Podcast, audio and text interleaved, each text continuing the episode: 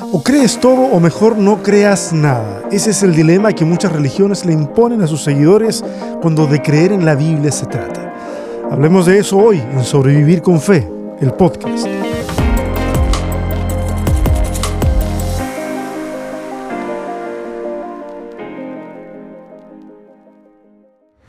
Buenas a todos y todas, ¿cómo les ha ido? Algunos yo sé que están súper felices porque comenzó el Mundial y si han estado pendientes, sabrán que los resultados han sido cualquier cosa menos predecibles. Y eso está muy bien porque, eh, bueno, no sé si está muy bien para los equipos, sobre todo para los favoritos, pero sí está muy bien en, en términos de dramatismo, interés en, en, en cómo se va a seguir desarrollando la primera fase. Bueno, yo no es que esté muy metido en el fútbol, simplemente tengo un par de selecciones que sigo y, y es por eso que más o menos sé algo, o sea, pero muy poquitito. La verdad es que el resto del tiempo eh, no estoy, no sigo, no sigo equipos ni nada, nada. Bueno, en fin, soy solamente un futbolero de mundiales y de ciertos torneos, nada más que eso. Yo estoy un poquito, un poco más feliz porque mi garganta, bueno, hasta hace un par de horas estaba mejor, pero me mandé un estornudo y me desconfiguró todos los chakras del cuerpo. Entre eso parece que se me inflamaron algunos, algunos eh, ganglios por aquí en la zona de la garganta. Bueno, me duele un poco tragar. Eh, mi voz está más clara que en el capítulo anterior, pero eh, físicamente estoy más adolorido. Así que no sé, pero, pero he preparado este capítulo o quiero compartirles este capítulo con mucho cariño y, no quise seguir dilatándolo porque no sé si los siguientes días voy a estar mejor o no de la garganta. Sí tengo algunas cosas que contarles, algunas cosas que para mí son importantes y me gustaría que ustedes fueran parte de esto que les voy a contar. El próximo mes estaré ofreciendo una conferencia llamada Nativitas. Es una, una, conferencia que voy a separar en cuatro videos de 30 minutos aproximadamente, eh, 30 minutos cada uno. Y ahí voy a estar hablando de los relatos de los evangelios sobre el nacimiento de Jesús. La idea es hacer una aproximación crítica a los relatos del nacimiento y de la infancia de Jesús y ofrecer una propuesta teológica de lectura de esas narraciones. Y creo de todo corazón, de verdad que creo de todo corazón, no es simplemente una frase de venta, creo de todo corazón que será una experiencia de crecimiento y descubrimiento. Yo ya voy a estar publicando información en mis redes sociales con un formulario para que vayas y te inscribas. El costo va a ser solamente de 17 dólares y el acceso al material va a ser permanente, o sea, lo vas a poder consumir cuando se te ocurra eh, a tu propio ritmo. ¿Ok?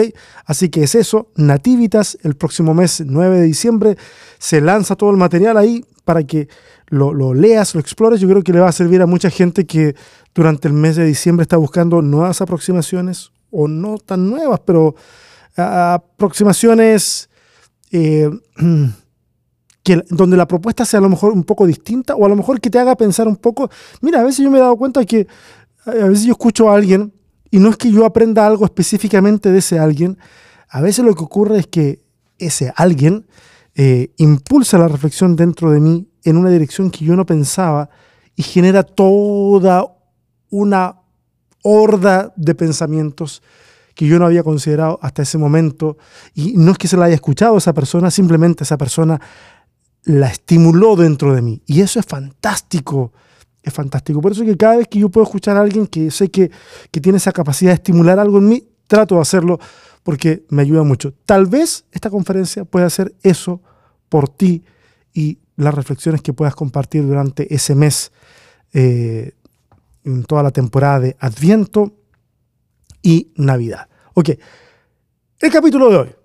El capítulo de hoy es uno que definitivamente, y lo digo con total seguridad, definitivamente no será del agrado de mucha gente. Y de verdad, lo entiendo.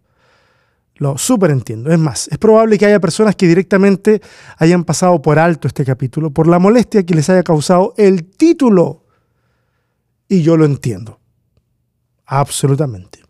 Porque cuando sientes que algo importante corre el riesgo de ser tratado con irreverencia, se activa el modo de defensa y puede costar bastante trabajo salir de ahí.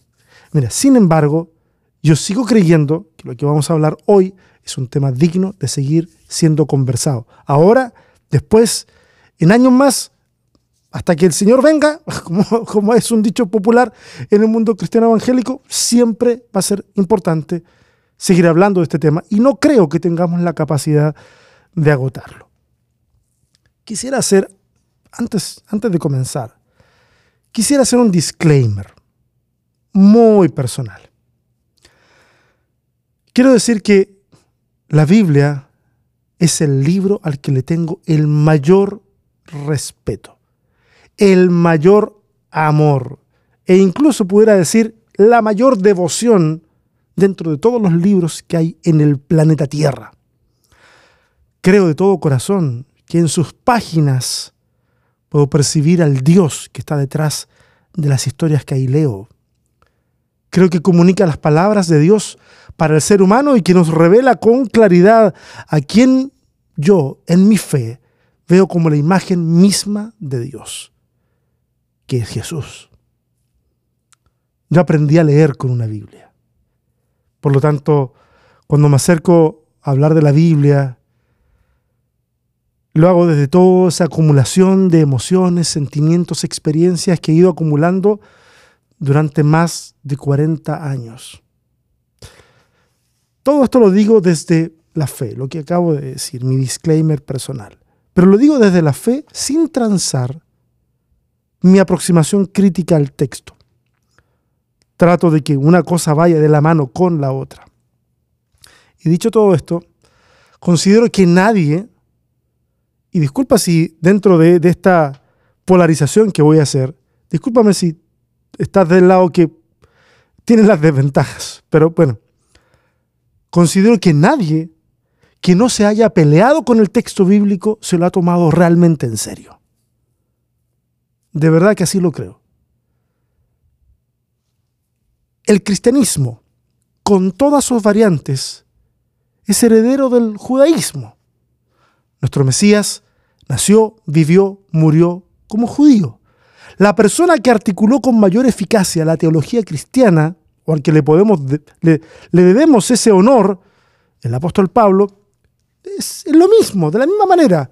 Nace, vive, muere como judío. Los apóstoles, todos judíos. Y en el judaísmo estaba la Torá escrita y la Torá oral. La Torá oral era la tradición de los ancianos, la misma que después se transformó en la Mishnah, la cual junto con la Gemara formaron el Talmud, años después. La Mishnah es el comentario de la Torá y la Gemara es el comentario de la Mishnah. Como pueden ver, se trata de una fe que está en constante conversación. Y es una fe que es diversa, que admite puntos de vista diferentes, aunque bueno, debo decir, a finales del siglo I, esa fe se diferenció del cristianismo porque sentía que que el cristianismo atentaba con el consenso tradicional de que Jesús no era el Mesías. Además, la apertura hacia el mundo gentil se vio con, malos ojos, pero, pero en, en la esencia del judaísmo, con toda su identidad nacional, está la conversación de la fe. Se habla de la fe de manera creativa, lúdica. Pero el cristianismo adquirió una estructura más anquilosada, porque comienza con fuertes raíces judías, pero luego rápidamente se, vuelve patrimonio del mundo gentil. Y, el idioma del, del, mundo gentil, que es el griego, es mucho más estructurado, mucho más preciso. Por lo tanto, todos los conceptos que antes podían estar abiertos, ahora están mucho más cerrados. Y bueno, cuando el cristianismo se hizo uno con el imperio, las interpretaciones divergentes del texto dejaron de ser una dinámica de la religión y pasaron a ser causal de destierro. Sí, porque así se solucionaban los problemas en los concilios. El bando que ganaba imponía su visión frente a todo el universo de las iglesias que existían en ese momento. Quienes salían de perdices, para afuera, a otro lugar, no aquí, no los queremos aquí cerca. Es una tiene un componente violento enorme. Ahora, considerando todo ese trasfondo, no es extraño que hoy tengamos discursos en los que la consigna sea, así como la intro del capítulo de hoy, la consigna sea todo o nada. ¿ah? O lo aceptas todo o mejor te buscas otra iglesia, o mejor aún, te buscas otra religión. En algún momento del camino comenzamos a hacer una asociación de los textos que nos hablaban de Dios, estoy hablando acerca de los que tenemos en nuestras Biblias, y en ese momento de la historia les llamamos palabra de Dios, para luego pasar a tratarles casi casi como si fueran Dios mismo. Y como indispensables para tener fe en Dios. Y no sé si lo que voy a decir ahora se puede llegar a sentir como que voy a romper la burbuja de alguien? Puede que sí, puede que no. Tal vez estoy pensando, subestimando a, los que me están escuchando. Pero a lo mejor a alguno le rompo la burbuja. Quiero decirle una cosa. Ninguno de los personajes del texto bíblico tuvo alguna vez una Biblia tal y como nosotros la conocemos. Ninguno. Ninguno. Por supuesto que hubieron algunos que tuvieron parte de esas escrituras, pero ni siquiera esas escrituras a las que tuvieron acceso eran consideradas como parte de un canon cerrado. El cierre del canon de la Biblia hebrea ocurrió a fines del siglo I. Es decir, cuando Jesús está, cuando los discípulos están, ninguno de ellos tiene un canon cerrado o oficial de lo que pudieran llamar sagradas escrituras. Yo creo que es bien difícil para nosotros imaginarnos una cosa así, porque siempre nosotros hemos tenido un texto un texto bíblico. Pero mira, incluso, ocupemos el, siglo I, de ahí para atrás nadie tuvo Biblia. Ni los profetas, ni Moisés, ni Abraham, ni Noé, ni Adán, nadie, nadie, ni David, no. Probablemente David ni siquiera escribió los salmos que nosotros pensamos que son de él. O sea, no tienen, no tienen texto bíblico. Y en el momento en que los textos comenzaron a recopilarse, era tan complejo realizar copias y era tan baja la alfabetización de la población que solamente una mínima porción de, la población tuvo acceso a leer esos textos. Y una porción aún más pequeña tuvo la posibilidad de poseer una copia de los textos, usualmente todas personas vinculadas al poder. La Biblia, es innegable, ha sido importantísima los últimos dos mil años, más unos 800 años adicionales si consideramos el extenso periodo en el que los textos de la Biblia hebrea tomaron forma. Pero la raza humana no surgió hace 2800 años. Sería iluso pensar que el ser humano se relacionó con Dios solo desde que alguien puso por escrito algo. Estoy tratando de, de empujar esto al extremo para poner en perspectiva que el texto es importantísimo, claro que lo es, pero no es la piedra angular de la relación de la humanidad con la divinidad. Y de ahí la importancia de leer el texto de forma crítica. Siempre le digo a mis estudiantes, lean el texto con ambos ojos abiertos, los de la fe y los de la crítica, los de la razón. Ahora, para quienes no estén muy familiarizados con lo que significa una lectura crítica, me refiero a una lectura que considere los idiomas originales, los contextos históricos, los literarios, etc. Mil, mil cosas que hay ahí para leer críticamente. Ahora, alguien puede decir, pero César, yo no tengo esas herramientas. O sea, estoy condenado, estoy condenada a no poder hacer una lectura crítica. Esa es una excelente pregunta.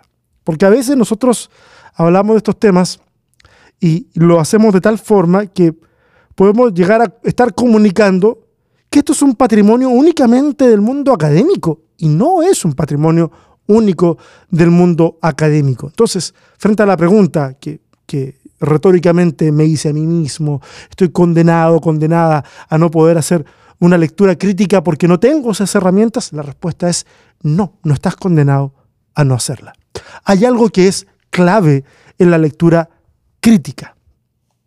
¿Están preparados para la respuesta?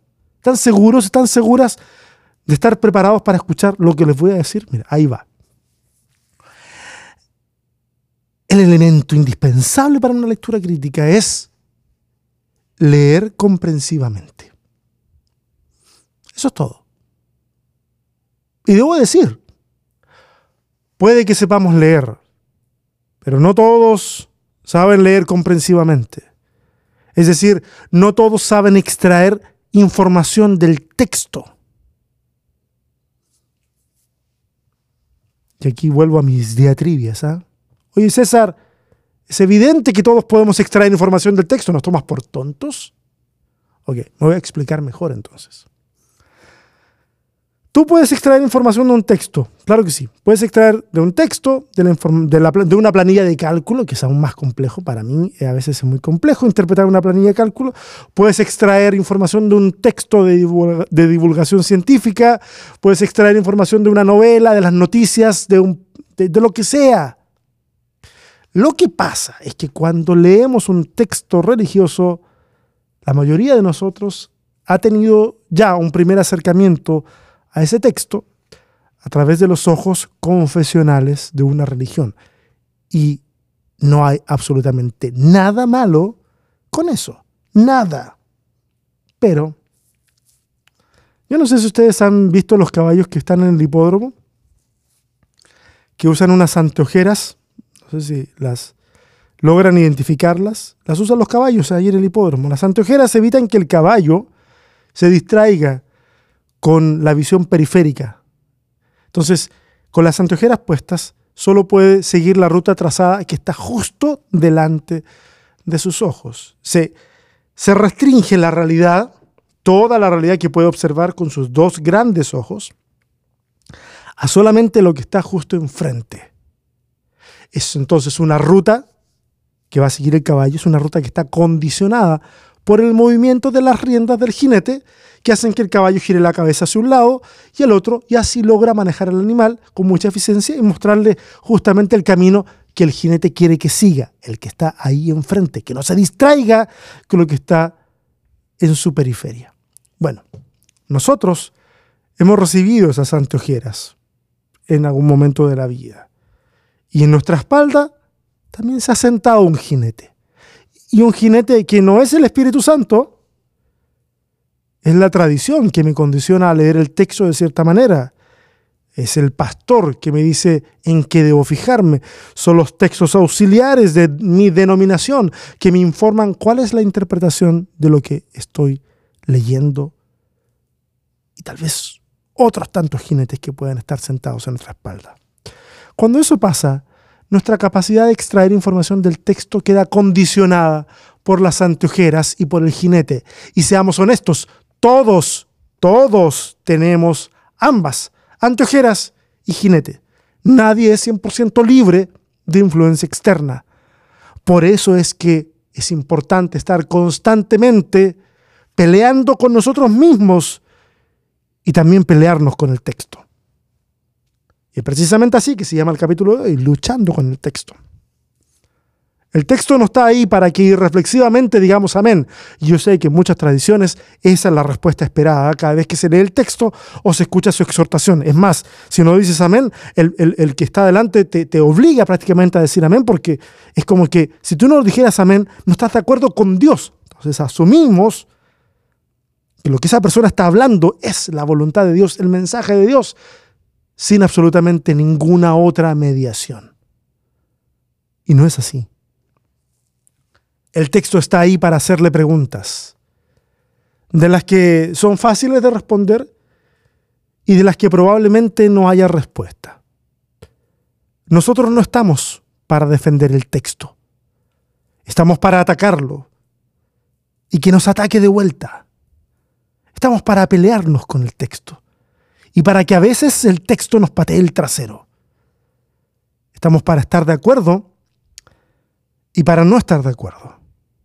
No necesitas estar 100% alineado con todo lo que la Biblia dice para ganar el derecho de llamarte cristiano, para ganar el derecho de decir que tú ves el texto bíblico con excelsa consideración, a pesar de que tengas tus conflictos con el texto. Ok, en algunos lugares no puedes, yo quiero decirte, puedes. No necesitas estar al 100% de acuerdo con el texto para llamarte cristiano. Hay algo que se llama sentido común y a veces lo hemos puesto en una cajita y nos hemos comprado la ilusión de que nuestra lectura va a ser 100% guiada por el Espíritu Santo. Entonces no consideramos nuestro sentido común, no, no, no, no, no, solamente es el Espíritu. Y así vamos a saber el verdadero sentido del texto. Suena súper espiritual, suena a que lo he escuchado miles de veces en distintos lugares y esa ilusión, porque es una historia que nos contamos, de que si lo hacemos de una cierta forma no vamos a tener error. No, no, no. Esa ilusión ha causado todas las divisiones denominacionales que existen. Y yo no digo que esas divisiones sean malas en sí mismas. Creo que algunas debieron haber ocurrido. Y está bien a la luz de la historia. El problema es que cuando yo llego a pensar, a convencerme de que mi lectura es la lectura correcta y la del resto está mal, no tardan mucho en llegar los aires mesiánicos uh, y comenzar a darme las de iluminado. Entonces el, el, iluminado anterior al que yo estoy desafiando siente que eso no corresponde, se produce una lucha de egos, se excomulgan mutuamente, uno sale por un lado y el otro se queda. El que se queda dice que el diablo turbó al hermano o a la hermana y el que se va cita Apocalipsis diciendo, oh no, así dice, salid de ella, pueblo mío. Entonces a los ojos de un grupo, el diablo los sedujo y se fueron. A los ojos del otro, fue el Espíritu Santo el que los impulsó a salir. Usemos el sentido común y seamos conscientes de nuestros límites y de los límites del texto. Y no me refiero a que en este desafío del texto le abramos la puerta a la cantidad de disparates que a ustedes se le ocurra que pueden estar ahí delante. Hay un montón de, material pseudo intelectual, pseudo religioso, pseudo teológico que no apunta para ninguna parte. Y con eso quiero hablar acerca de, no sé, hay gente que, que le gusta leer el libro de Urantia o los libros de JJ Benítez, incluso el Código da Vinci de Dan Brown y piensa que esos textos tienen un respeto académico porque les interpretan a ellos. Ok, fantástico que sí sean. Esos textos tienen muy poquitito o casi nada de respaldo académico. Eh, yo no estoy diciendo abramos la posibilidad y traguémonos lo que sea. Es por eso que aquí uno tiene que ser cuidadoso. Uno, ojo, uno puede leer lo que sea y ver lo que sea. De ahí a tragárselo es otra cosa. Si yo te estoy invitando a que cuestiones el texto bíblico, mínimo, cuestiona todos los otros textos y usa tu sentido común. Y usa la lectura crítica. No solo para el texto bíblico, úsala para cualquier texto.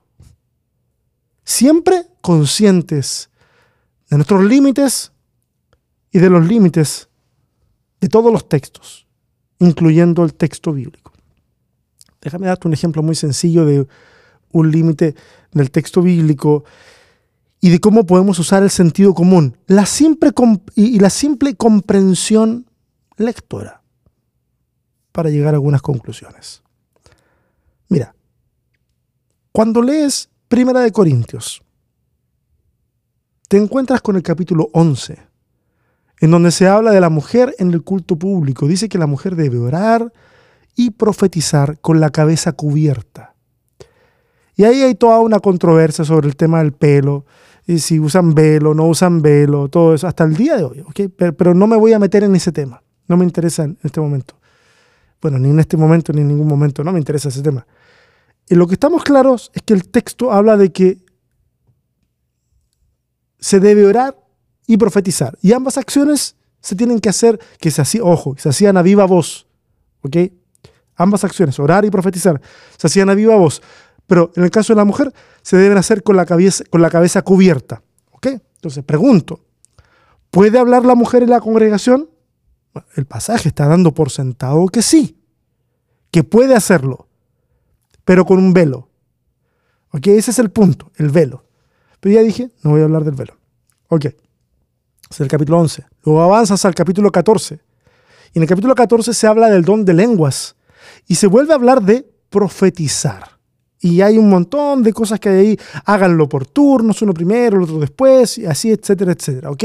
Habla acerca de eso cuando se trata de profetizar. Cuando llega al verso 34, dice que la mujer debe guardar silencio. Es decir, que de acuerdo al contexto, no debe profetizar. Que es de lo que está hablando. Pero anteriormente dijo que sí se podía, pero con un velo. Entonces, ¿puede o no puede hablar en público?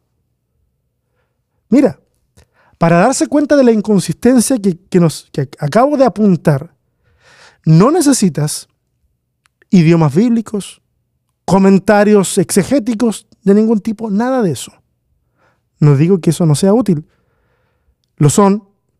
Si puedes, adquiere, adquiere esos conocimientos, claro que sí. Pero fíjate que con solamente una lectura consciente, comprensiva, nos damos cuenta de esto. Leer y extraer información del texto y darme cuenta que aquí hay una contradicción dentro del mismo cuerpo del texto. Hay una inconsistencia. Pareciera que fueran dos Pablos los que hablan en el mismo texto. Uno que dice que sí y otro que dice de no. Bueno, ¿a quién le hacemos caso entonces? Bueno, muchos le hacen caso al que dice que, ok, debe haber silencio. No pueden hablar porque sienten que ese, mensaje se confirma eh, por, su propio sesgo patriarcal con esos versos. Además, se apoyan en una cita de 1 Timoteo en donde señala que la mujer tampoco le permite enseñar en la congregación.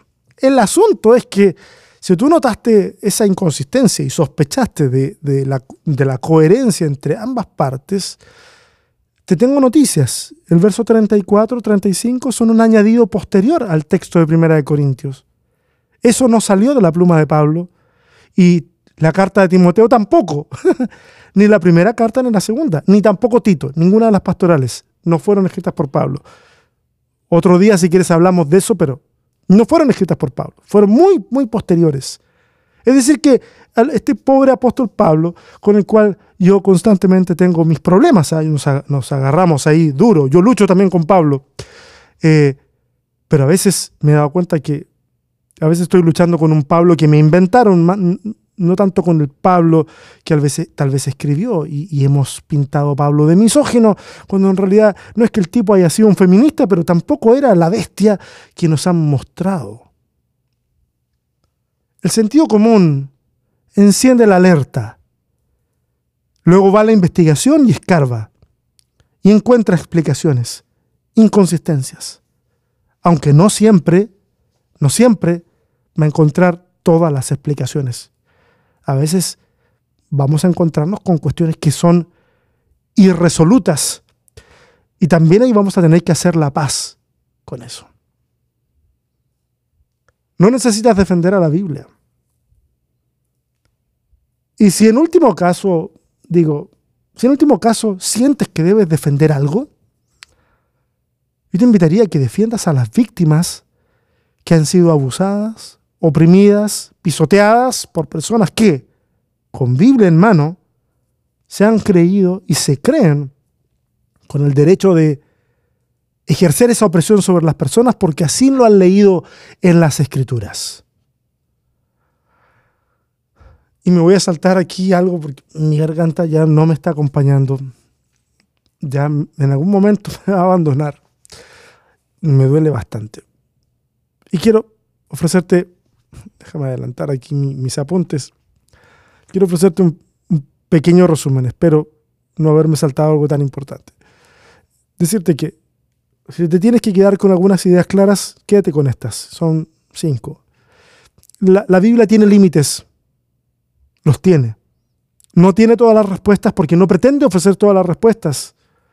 Esas son construcciones teológicas nuestras en donde queremos hacer ver de que este es el libro que está por encima de, todos los libros y tiene, para hablar de todos los temas y tiene todo lo que vemos hoy día, todo está profetizado, todo está apuntado ahí y encontramos formas mañosas de leer la Biblia para hacerla ver lo que no es. No, la Biblia es un libro de religión. Por lo tanto, como cualquier libro, tiene sus límites. Tú también tienes tus límites. Yo tengo mis límites Las interpretaciones que has heredado no solo tienen límites, probablemente necesiten actualizarse constantemente. No tienes la obligación de defender a la Biblia. Defiende a las personas mejor. Y no necesitas estar de acuerdo en todo lo que el texto te dice para llamarte seguidor de Jesús. No aceptes las cosas simplemente porque alguien te las dijo. Cuestiona todo, incluso a ti mismo, incluso a ti misma.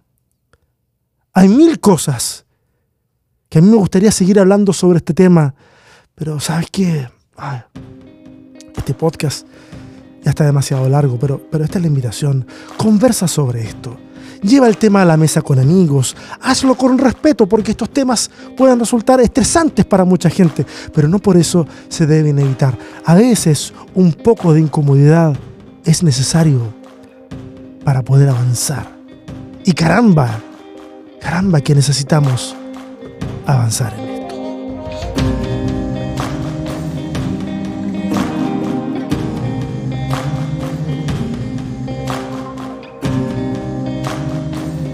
Y yo me despido por hoy.